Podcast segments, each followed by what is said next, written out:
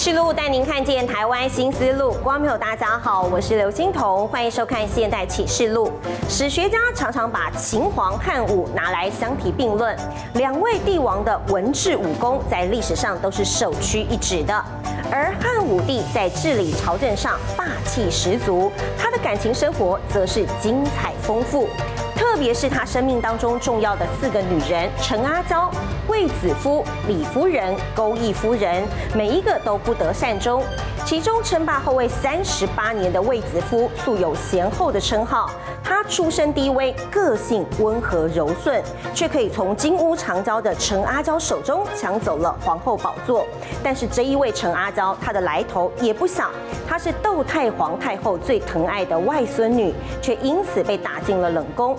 后来，即便喜新厌旧的汉武帝身边多了很多的宠妃，卫子夫依旧是稳坐中宫。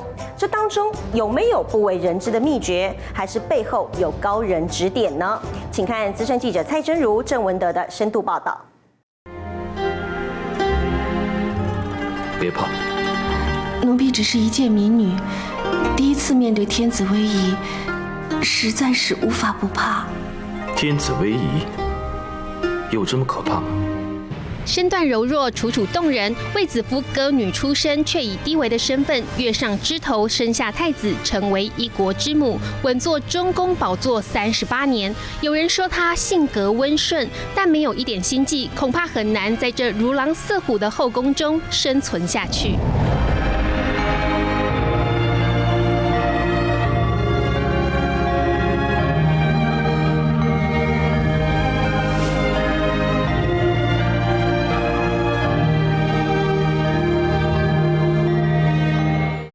非常的漂亮啊，所以平阳公主看到以后呢，就刻意培养她，让她在府里面当歌女啊，就是说啊，训练她做歌舞这方面的才华啊。一旦有客人来，比较高贵的客人来的时候呢，啊，就可以请她来做表演。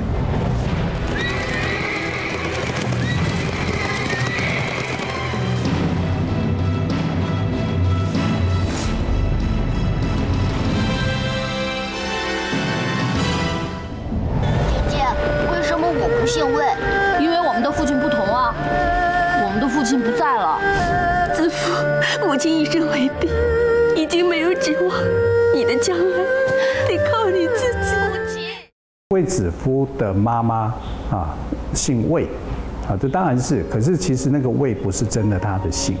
啊，他没有留下真实的名跟姓，那个卫是他先生的名字，可是他先生是谁，历史上还没有写，就是一个仆人的名字。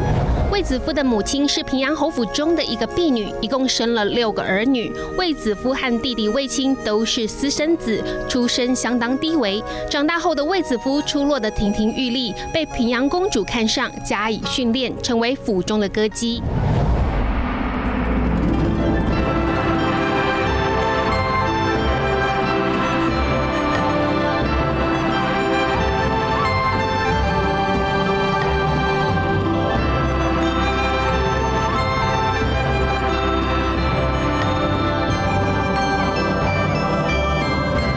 平阳公主的这个弟弟汉武帝是有他的那个皇帝地位在，会给赏赐，所以平阳公主其实也想改善自己的地位或是钱什么的，就养一些这个歌女或美女在家里面。有一次，汉武帝从郊外祭祀回来，照惯例在平阳公主府里休息。此时，平阳公主就把这些美女叫出来，让汉武帝挑选。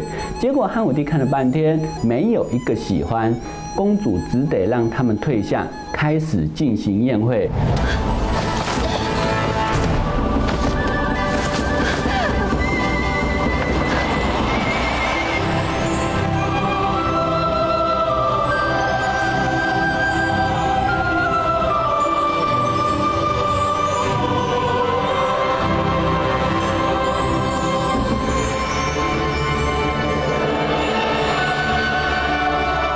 哪知道这个时候的汉武帝眼睛却盯着宴会中的一位歌女不放。那这位歌女非常的年轻貌美，那就是卫子夫。那平阳公主看了之后心领神会，当场就要这位宫女去侍寝。奴婢卫子夫来侍候陛下更衣。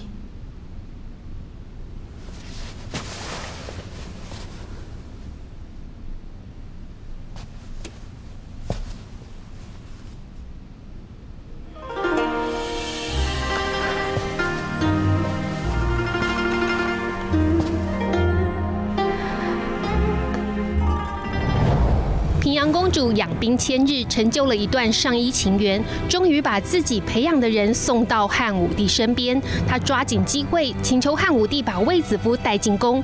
临走前，还特地交代卫子夫，哪天富贵加身，希望你别忘了我。看来朕的决定不会错。子夫，你注定就是朕的女人。由此看来，平阳公主打从一开始培养卫子夫，目的就是为了巩固自己地位。因为一旦卫子夫受宠，未来必然有所回报。如此一来，平阳公主的地位将会更加稳固。只可惜事情并没有如平阳公主想象中顺利。后宫佳丽三千，卫子夫外形清新脱俗，却未必让人惊艳，乃至于念念不忘。加上汉武帝本来就喜新厌旧，当时贪图新鲜，转眼间竟然就忘了。卫子夫整整一年没有再见过汉武帝。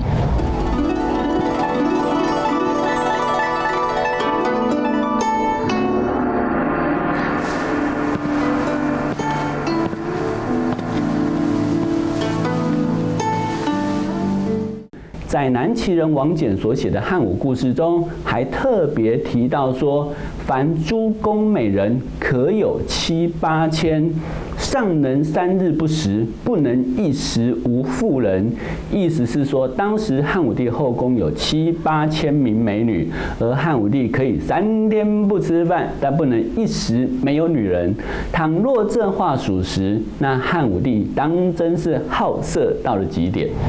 这是奴婢入宫之前家人送的石榴玉坠，他们特意嘱咐奴婢，临幸之前挂在腰间，求得多子多福。这就成全你一个多子多福。古代的专制君主他一定好色啊，但他的好色的原因呢，可能是为了要去找继承人。再来就是，他真的就是好色啊，因为天下的美色，他可以唾手而得。一年后，发生了足以改变卫子夫一生命运的大事，宫中要把多余的工人遣送出宫。通常这种时候，皇帝习惯亲自送这些人，一方面也是再看一眼，万一有漏网的美人被送出去，那多可惜。卫子夫抓住了这次宝贵的机会。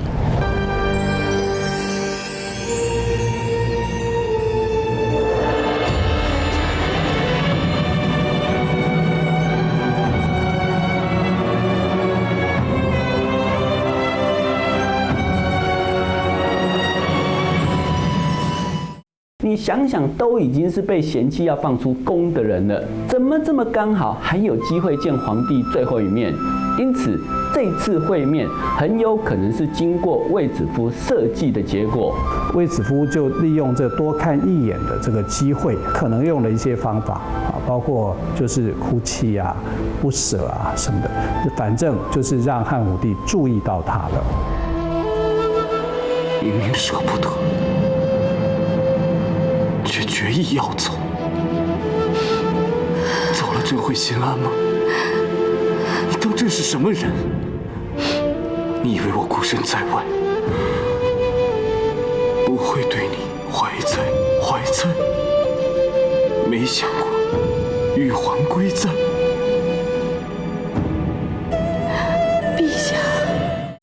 卫子夫楚楚可怜的模样，得到了汉武帝再次临幸的机会，而且一次就中，因此有了身孕。不过，有一位强劲的敌人正在等着他，就是成语金屋藏娇里的阿娇。他的母亲馆陶长公主刘嫖，也正是汉武帝的姑母。这样的背景，卫子夫是一点胜算也没有。眉清目秀，轮廓柔美，一头秀发。你果然乌亮动人。啊！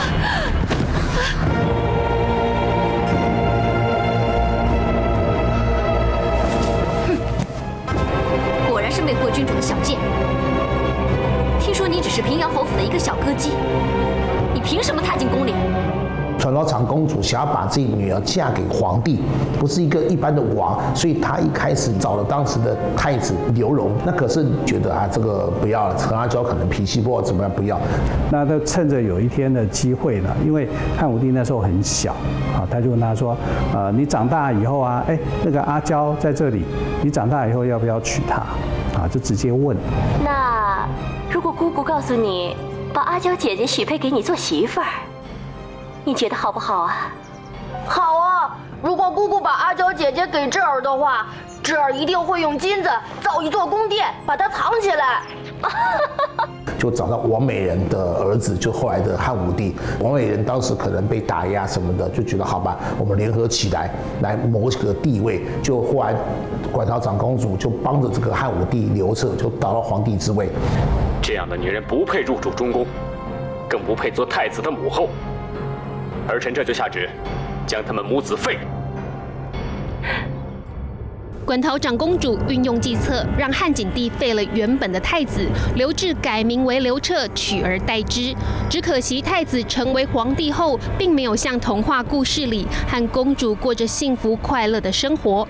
因为陈阿娇出身高贵，从小娇生惯养，又有母亲和外祖母当靠山，成为皇后之后，就完全展现出娇蛮跋扈的性格。你这个疯女人，你给我回去！你这个疯女人，你要再闹！你再闹，我废了你！废了本宫，你也敢？你知道吗？你的一切都是本宫给的。呃，陈阿娇应该是一个非常漂亮的女生啊，所以一开始汉武帝跟陈阿娇之间的感情也是很好。但是感情再怎么好，都会遇到一些波折。那这个波折的由来，是因为陈阿娇没有办法生育。嗯，可是皇后始终是皇后。说过不会离弃我的，这诺言看来真能守下去。当然希望皇上能够信守诺言，但你一定要怀上龙胎，生个皇子，这样你的皇后之位才能更加稳固。阿娇还有一个致命伤，就是她嫁给汉武帝后十余年无所出，又总是认为自己的娘家有恩于皇帝。这时候出现了一个柔情似水的卫子夫，而且还怀了身孕，完全抓住汉武帝的心。馆陶长公主和阿娇母女俩怎么可能咽得下这口气？如果真的有了，我要让她死得更惨，但是不能死在掖庭啊！跟你脱了关系之后，哼，我保证要让他尸首无存。那管道长公主看到女儿这样，实在是心有不甘，也为女儿心疼，就派人绑架了这个卫青，企图想要下这个卫子夫，希望他收敛一点。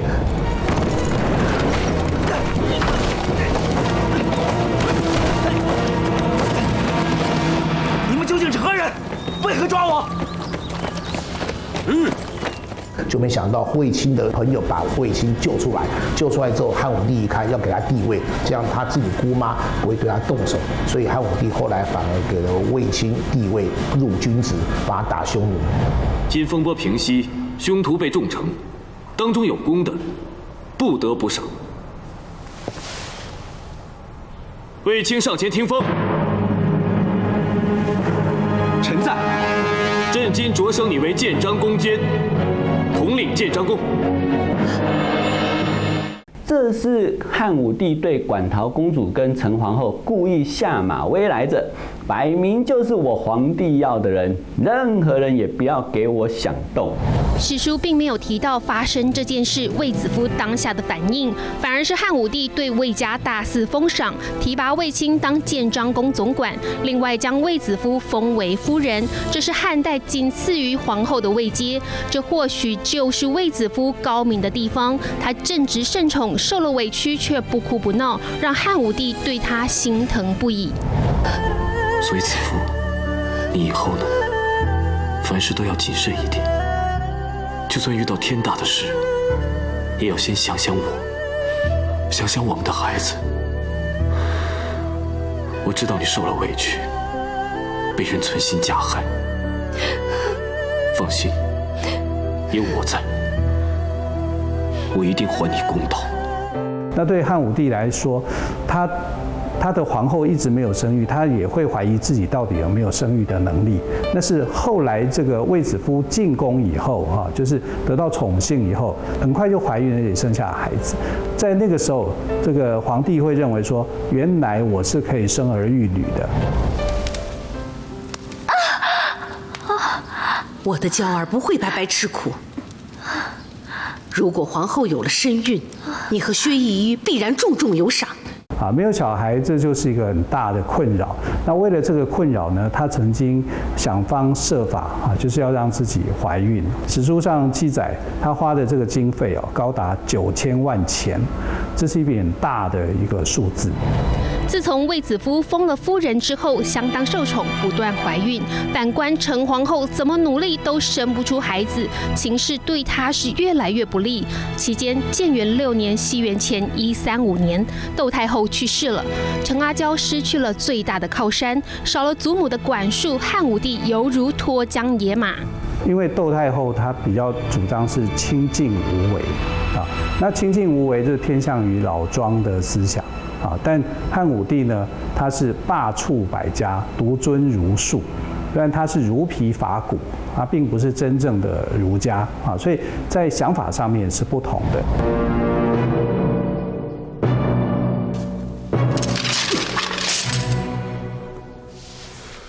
别讲了，都是天分无力自肥的想法。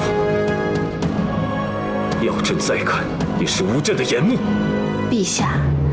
再怎么说，他也是你的舅父，那又如何？汉武帝对外哈跟这个窦太后很大不同，就是他不要继续过去的那套和谈策略，他反而用这种武力要去攻打匈奴。不止政治，在感情方面，汉武帝也获得绝对的自由。他再也不肯委屈自己，干脆不去见陈皇后。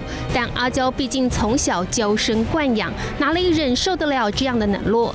于是听信一个名叫楚服的巫女求助于于巫蛊之术，诅咒卫子夫以及得宠的嫔妃。泄露天机是要折符折数的，这关系到汉室安宁。况且皇太后对你信赖赏识，你理应报答呀。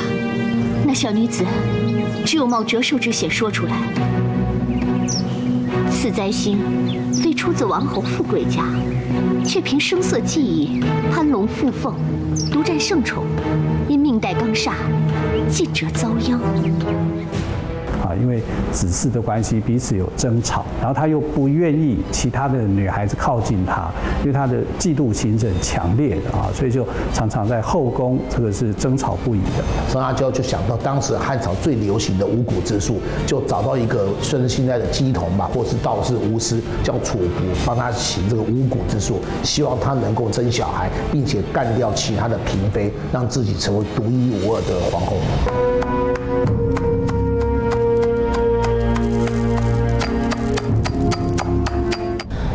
皇后行巫蛊之术，终究是事迹败露。汉武帝派酷吏张汤彻查，前后牵连三百多人。巫女楚服遭到枭首示众，陈阿娇因此被废掉皇后的身份，退居长门宫。皇后陈氏失许无德，挟妇人媚道，惑于巫祝，不可以承天命，着令上其喜寿，罢其后位，退居长门宫，唯感其效。特与待遇如昔，以示皇恩。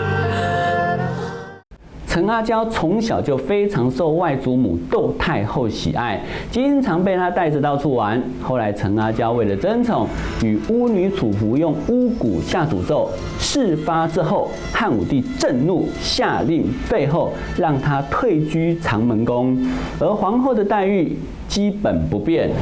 天在看，时间在存。只怕你口中的功抵不过你犯下的罪。我功盖九天，何罪不能容？想起先帝在位，上有太子，下有兄弟十数人，若非我运筹帷幄，排除障碍，当今天子又怎能登上帝位？事后，馆陶长公主还曾经对汉武帝的姐姐平阳公主说：“为什么这样对阿娇？我可是有永立之功。”看来母女俩都没搞清楚，现在的汉武帝已经不是当年那个无权无势的皇子，也难怪青梅竹马的金屋藏娇故事会以长门之怨这样的悲剧结尾。窦太后过世之后，就没人能替陈阿娇说话了。所以据说陈阿娇在长门宫中郁郁寡欢，年纪轻轻三十八岁，就孤独死在长门宫中。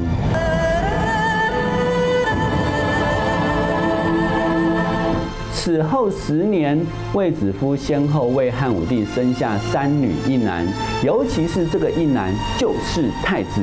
当太子出生之时，汉武帝欣喜异常，立刻祭拜天地神明，立卫子夫为皇后。卫子夫以退为进，终于熬到了头。在后宫中，什么背景都没有，肚皮真气来得管用。陈阿娇被废两年之后，卫子夫生下了汉武帝的长子刘据，受封为皇后，风光一时。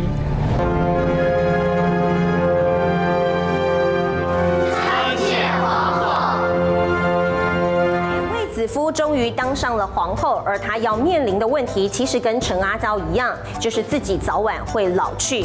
后宫也多的是新鲜年轻的嫔妃，比起出身，卫子夫没有比较好，但是她非常的聪明，也非常的幸运，她为汉武帝生下了第一位皇子，也是太子。卫子夫的弟弟卫青则是十分的出色，屡次的击败了匈奴，建立了不少的战功。他的外甥霍去病也不遑多让，因为战功，年纪轻轻就获封为冠军侯。前朝后宫相互配合，形成了强而有力的卫氏集团。但是卫子夫最后不得善终，问题其实就出在太子的身上。把他推上皇后宝座的太子，最后竟然要了他的命，这到底是怎么一回事呢？请看资深记者蔡真如、郑文德的深度报道。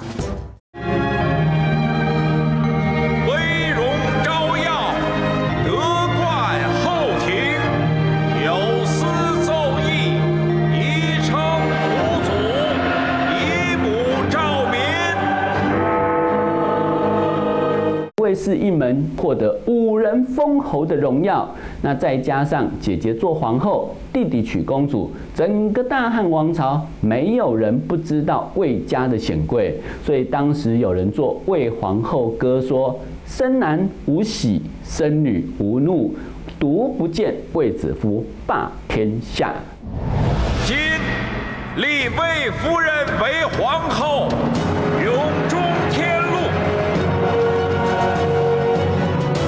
谢谢。恩，皇后请起。花了十二年，卫子夫登上皇后宝座，弟弟卫青娶了平阳公主，成为驸马。外甥霍去病握有战功，获封冠军侯。卫氏一族权势滔天，但相较历代谋权的皇后外戚，卫家最聪明的地方就在于他们绝不触碰汉武帝权柄。朕今日要在先祖面前表你功绩。扬你威名，加封你六千户食邑，封你三子为列侯。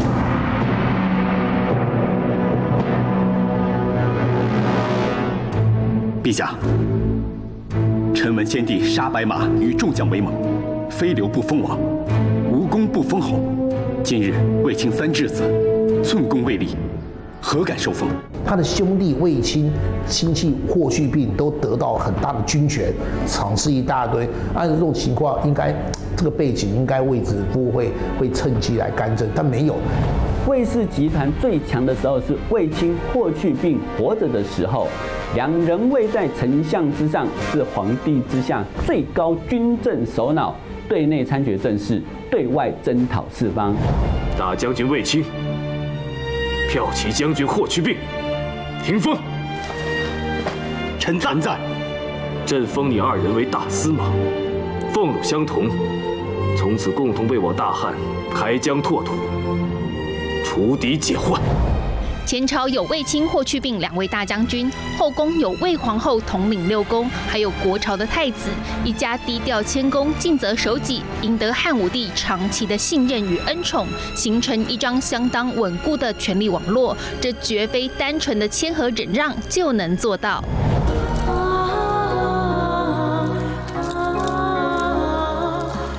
陛下，昨晚等了朕很久吗？是朕失约了。后宫姐妹众多，陛下不能总留连臣妾这里，雨露均沾，也是臣妾一直所期盼的。当他年老色衰之后，面对众多女人的争宠，他依旧能保有他的地位不变。如果真的是一个单纯毫无心机的女人，哪有可能在伴君如伴虎的皇帝身边不惹祸上身呢？道理再明，气度再好，也抑制不了心中酸意。但朕作为你的夫君。朕倒喜欢看着你为朕吃醋。你要记住，不管今后如何，你在朕心中的地位永远。从奴仆翻身，权势越大，地位越高。卫子夫势必更是小心翼翼，在后宫中有一套自己的明哲保身、应对进退之法，才能在众多竞争者中稳坐皇后大位长达三十八年。因为年华易老，帝王多情，雄才大略的汉武帝，终究还是会移情别恋。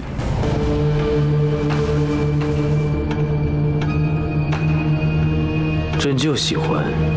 你这楚楚动人的眼眸。卫子夫之后，汉武帝有几个重要嫔妃，有一个王夫人。那王夫人为他生一个叫刘弘。皇后自然是绝世佳人，但歌谣中这美女，却另有人在。且凑巧就在我府中，弟弟不妨一见。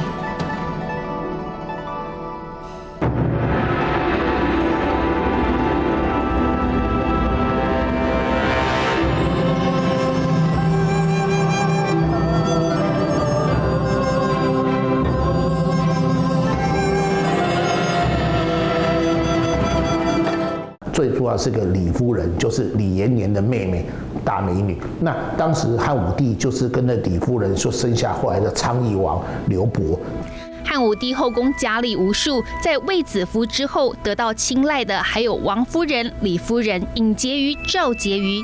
其中李夫人就是传说中倾国倾城、绝世而独立的佳人。她也曾经试图仿效魏皇后，发展外戚势力。皇后命臣妾受罚于知事，没有皇后的命令，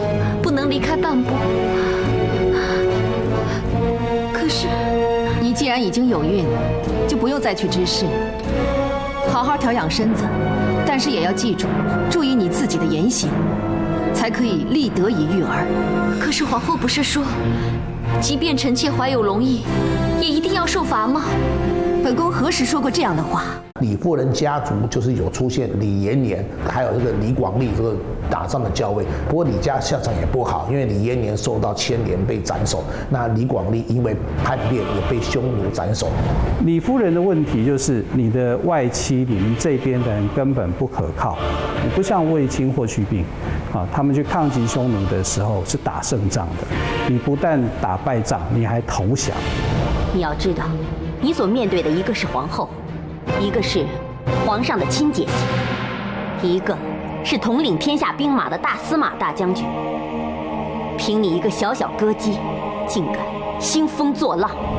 汉武帝身边来来去去多少宠妃，始终没有人能够撼动卫皇后的地位。直到钩弋夫人的出现，也就是因为美色而受宠的赵婕妤。这时候卫氏集团竟然开始瓦解。这个稳固的一个支柱点，其实是卫青跟霍去病他们用战功所累积的。等到卫青跟霍去病过世以后，就等于两根柱子垮下来，太子的地位就不保。无论今后发生任何事情，请陛下念在朕的毕生功绩，保姐姐余生安稳。一生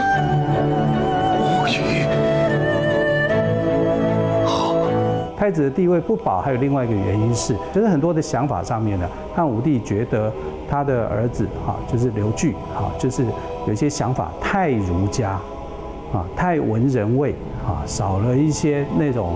杀伐果断的能力。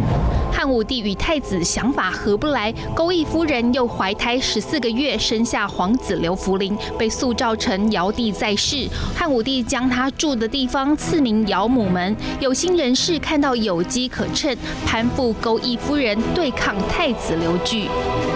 汉武帝晚年迷信鬼神，加上年老之后体弱多病，更加害怕别人会用巫蛊来害自己。而这样的猜疑被奸人江充利用，引发骨肉相残的巫蛊之祸。你帮朕测一测这个咒字，看看诅咒朕的小人都藏在什么地方。几字是疯子的外形，也是凤凰两字之外。凤凰起于梧桐。梧桐，只有皇宫才有。反了！原来这个江冲曾经得罪过太子，担心将来太子登基对自己不利，于是先下手为强。接下来又自导自演，先派人在太子寝宫埋下木偶，再跑去搜查，当然会挖出所谓的巫蛊诅咒。江大人，有了。那么一查出来说是太子做的，这其实就是江充自己所设计的一个阴谋了，他要害太子。太子知道这是江充故意陷害，但也担心父皇不相信自己，所以就和他的母亲，也就是魏皇后商量，准备杀死江充。请君侧，杀江充！请君侧，杀江充！时候汉武帝还半信半疑，事情可能还有转圜的余地。但事到如今，太子根本没机会面见汉武帝解释清楚，只能先杀了江充再说。没想到却让汉武帝认为太子以此为借口密谋篡位，引发不可收拾的后果。太子造反一开始，皇帝并不相信啊，所以就派人去查。可是派一个使者去查的时候，那个人根本不敢去找太子。所以就回来就谎报，就说太子果然是反了，让汉武帝去误信，说太子真的要造反。回陛下，叛军不可投降，就要杀进宫里来了。回陛下，大将军正在与叛军激战。结果父子在长安城内大战，五天后太子兵败。逃出长安城，魏皇后则轻生明志。可惜的是，太子后来还是被县令发现，围困致死，连皇孙也一并被害。汉武帝一步一步亲手将太子和皇后送上黄泉路。其实太子性格宽厚仁孝，根本不可能造反，却因为佞臣挑拨与父亲隔阂渐深，终于酿成悲剧。事后，汉武帝派人调查，才知道这一切都。是江充在暗中搞鬼，但已经来不及了，因为他失去了魏皇后及一子二孙，而被牵连诛杀的人也高达数十万人之多。他们都弃朕而去了，连个追回的机会都不留给朕。之祸终于落幕。汉武帝临死前立幼子刘弗陵为太子，为了防止主幼母状外戚专权，借故杀了钩弋夫人。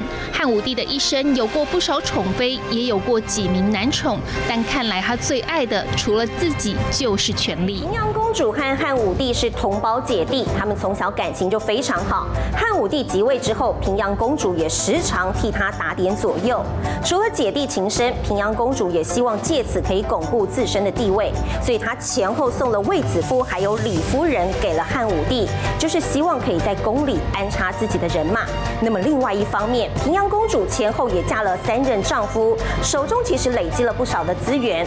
第三任丈夫则是卫子夫的亲弟弟，鼎鼎有名的大司马大将军卫青。他到底为什么要一嫁再嫁呢？请看资深记者蔡真如、郑文德的报道。呃，汉武帝是汉景帝的第十个儿子而已啊，在照理讲他不应该登基的，所以他每一个阶段的女人都跟他的政治生涯是带点关系。这是姐姐的心意吗？果然是血肉相连。这御剑钩刚好能配朕的新剑带。汉武帝的帝王之路，借着姑妈馆陶公主的势力上位，而姐姐平阳公主总是最能了解他的心意。平阳公主是汉景帝的长女，跟武帝刘彻是同胞姐弟，被封为阳信长公主。后来因为嫁给了平阳侯，就被称为平阳公主。平阳公主啊，她呃，她是呃汉武帝哈的同胞，就是。同父同母的姐姐。以平阳公主的个性来说，虽然她是汉武帝的姐姐，啊，可是她也想要掌握住这个权力啊，啊，把这个权力给掌握住啊。所以你看，她嫁给曹参的这个曾孙叫曹寿，那曹寿被封为平阳侯。这剑钩也是提醒你，剑钩，朝野处处勾心斗角，就算是万人之上，也当以这剑钩。时刻提醒，事事要沉得住气。平阳公主因为是长女啊，而且啊是跟这个汉武帝的感情最好，所以对于这个汉武帝的所有的事情啊，都要处理的面面周到，十分注意汉武帝的一举一动。目光围着汉武帝转了转，处处提点，不只为弟弟，也是为了自己。平阳公主这个长姐从小和弟弟感情特别好，刘彻当了皇帝后，她更是用心经营姐弟关系，希望能巩固自己的地位。子夫，你能够进宫，着实不易。皇上本来有很多顾虑，但最终还是顶着不少压力带你入宫。你以后要好好服侍皇上，凡事要懂规矩。在入宫之前，当时平阳公主啊，就跟卫子讲了一段话说：如果你以后啊有被受宠、重用，你就不要忘记我曾经培养你的这样的一个功劳。平阳公主就把卫子夫献给汉武帝的时候，就希望在政治上面能够帮他一把，或者在某些风向风消息或测风向球的甚至风向球的时候，能够告诉这个平阳公主。当然了，卫子夫的安全，平阳公主也要去，也要去这个这个去照顾。卫子夫是从我平阳府的门走进宫门的，他的荣辱早就跟我们连在一起。卫子夫是皇上喜欢的人，我能为皇上守护他，赢得皇上的信任，比什么都重要。公主在汉武帝身边处处布局，对她来说，婚姻也是一种巩固地位的手段。最重要的是丈夫的身份地位。没想到她婚姻路坎坷，前后嫁了三任丈夫。第一任丈夫平阳侯曹寿也被称为曹石，是西汉的开国功臣之后。说不定这只是救我姐姐的缓兵之计。住嘴！你以为进了宫，你就真的以为自己长进了啊？你懂什么呀？皇上用的。这就是缓兵之计，难道你看不出来吗？曹寿本身以他的地位，曹寿的主曾祖父地地位并不低，他当然不可能会经手一个老婆。而且平阳公主个性如果是这样子的话，那别人说这个这个曹寿可能也不能接受这个外面有有些花花草草是很普遍的事情。其实当初平阳公主为什么要嫁给他？就是因为开国元勋，然后你这样的能够门当户对啊。可是曹寿这个人呢，比较在外面比较风流，比较花，而且他身体不太好。你在外面是不是另置家室了？是不是？是。如果说家里有一个汉妻母老虎在家里面的话，那当然我宁愿在外面去找找个妾，要生了孩子，生了多多生几个孩子，总比回家跟我的老老婆对看，然后一天到晚吵架打架来的强。平阳公主和朝寿完全是一桩政治婚姻。曹寿虽然是功臣之后，但个性懦懦怕事，生性风流，又处处留情。相传他有一个儿子名叫曹香，就被怀疑这个孩子也许是曹寿在外面的私生子。可是毕竟这个私生子呢，这个对平阳公主来说是一个不好的传说。可是平阳公主不能动动手，因为她毕竟是公主。所以听说后来平阳公主还是把曹寿的这个私生子拉回家里面去。毕竟在外面流落，外面不好听也不好看。你与他有了孩子，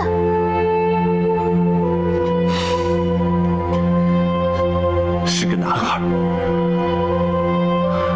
孩子一出生就没了母亲，无依无靠，太可怜了。身体一向不好的朝寿最后因病过世，平阳公主成了寡妇。她随即物色下一任丈夫。不要为难御医，也无需浪费珍贵的药石。公主，你千万不要再为我太过费神操劳，反正都已……不要说，你不嫌我操劳的话，就快点康复，好好照顾我。不久啊，这个平阳侯啊，曹寿啊，就这样死掉了。那平阳公主就成为这个寡妇，后来又嫁给啊另外一个开国功臣了，啊鲁英侯啊夏侯婴的啊这个曾孙夏侯颇。她跟这个丈夫的关系，按照我们现在去判断，那个平阳长公主她的她的那个想法，应该是嫁给丈夫是我女人中必须有的阶段。可是我有心有大志，但是这三个丈夫看，在我看来，除了卫青之外，其他三个丈夫都是不得已而嫁。史书推断，平阳公主在朝寿过世后，嫁给了汝阴侯夏侯颇，连两任丈夫都是开国功臣之后。虽然她手中累积的资源丰富，但在朝廷中的地位始终不够稳固。仰慕公主多时，愿一生相互相随。求皇太后恩准，求陛下成全，为臣赐婚。外界啊传闻啊，可能平阳公主对这个丈夫啊，不是。说长体，不过，呃，所以外界就质疑说，可能根本不存在。但是在《史记》啊《诸侯王表》里面是有记载，平阳公主的第二任丈夫就是夏侯。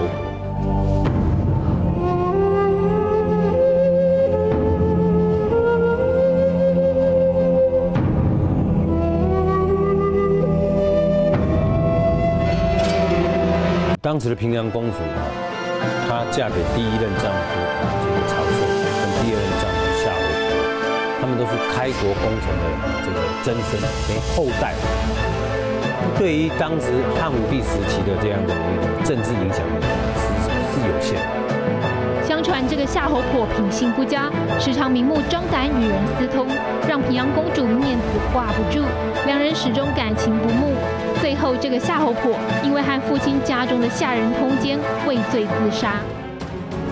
我耳畔仿佛回响着他当日的一番话：如果见到俏丽佳人在他的马车上，又或者在床榻上，劝我都不必惊讶。他呢，呃，前面有平阳侯这样的一个资资本，哈，非常雄厚；后面又嫁给了汝阴侯，哈，夏侯颇。所以他那个他的整个资源是累积的，累积上来他的他的人脉，他的资源也非常的雄厚，非常的呃。那在改嫁的时候，他就想说，那我现在应该改嫁给谁呢？哎，因为他完全是政治取向的，啊，我要嫁给一个能够跟我这个门当户对、匹配匹配得上的，当时又有谁？就答案就是卫青。对平阳公主来说，连两任丈夫都所托非人，放眼朝野，还有谁能够与她相匹配？这时候，有人建议她嫁给官拜大司马大将军、皇后的亲弟弟长平侯卫青。这个时候，呃，公主就笑了，哈，呃，当然，现在的卫青是不可一世的，不过那个时候，那个时间点上，这个确实是他的一个很小很小的这个侍卫兵而已，哈，啊，所以公主就笑了，说。她以前是我的下人，我怎么会嫁给我的下人呢？当时平安公主嫁给卫青，卫青已是官拜大司马大将军，这已经是当时的总司令，掌握军权，加上他的姐姐魏皇后，两个等于是一个政治集团啊，是结合在一起。当时魏氏一族已经权倾天下，完全符合平阳公主的需求。汉武帝知道后，也觉得他先娶了卫青的姐姐，卫青又娶他的姐姐，亲上加亲很有意思，当下赐婚。不只是君臣关系，我还跟你有姻亲的关系，亲上加亲，是不是就可以把卫氏家族的势力能够更巩固？啊，所以卫青也想了很多啊。然后汉朝人那个时候的伦理观念其实没有那么重。汉初的时候没有那么重啊，所以他就娶了平阳公主，当他的这个老婆。我与他早在多年之前已经互生情愫，只是造化弄人，波折不断，所以我们只能屡减姻缘，屡断肝肠。中国在汉魏时期，这个公主啊，他们可以开放的来讨论，他们应该啊、跟什么人联姻，取得这个这样的一个最大的呃优势，或者是说为他们这个集团取得最大的权益。因为接纳这个政治政治婚姻以后，他就升格变成了汉武帝的姐夫啊，啊，整个关系哈，就是不只是君臣关系，我还跟你有姻亲的关系，亲上加亲，是不是就可以把魏氏家族的势力能够更巩固？曾经是你许我种种承诺，如今我应该以承诺回报给你，以后无论是福是祸，我都要与你相携相伴。生死契阔，与子成说。虽然是以前他的奴婢，他的下人，不过他们是一个政治势力，是足以啊跟汉武帝抗衡的。所以说啊，平阳公主等于是啊非常风光的啊嫁给卫青。所以说呃，以当时汉朝这样的一个呃政治的影响力跟政治的一个排场，我想平阳公主是啊十分有面子。卫青这时候地位非凡，平阳公主也两度丧夫，终于可以再续前缘。只可惜这段婚姻只维持不到十年，两人就相继过世。史书上记载啊，他们结婚大概十年左右，卫青就病病逝了。呃，汉朝的们祖制的规定呢是，这个皇室的呃夫妻哈死后呢是合葬，不同墓，但是墓要并列在一起。在我最后的日子里。还能与公主相伴，此生足矣。汉武帝雄才大略，但是非常可惜的是，他的晚年过于迷信，最终导致妻离子散。感谢您今天收看，也欢迎观众一起上《现代启示录》的 YouTube 订阅跟分享。我是刘欣彤，我们下次再会。